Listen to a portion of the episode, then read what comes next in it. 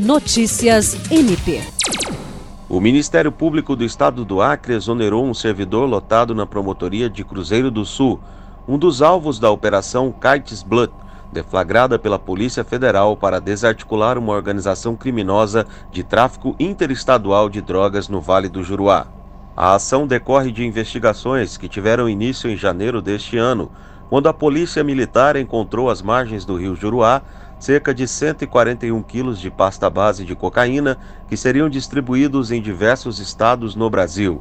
Também foi constatada possível violação de sigilo funcional do servidor, que estaria passando informações sigilosas a um dos investigados. O promotor de justiça Wildon Maximiano, membro do GAECO, acompanhou as investigações, bem como a ação de hoje pela manhã, quando foram cumpridos 13 mandados judiciais, sendo nove de busca e apreensão e quatro de prisão.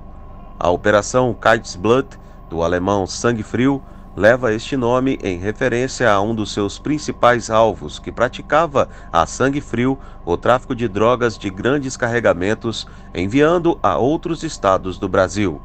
William Crespo para a Agência de Notícias do Ministério Público do Estado do Acre.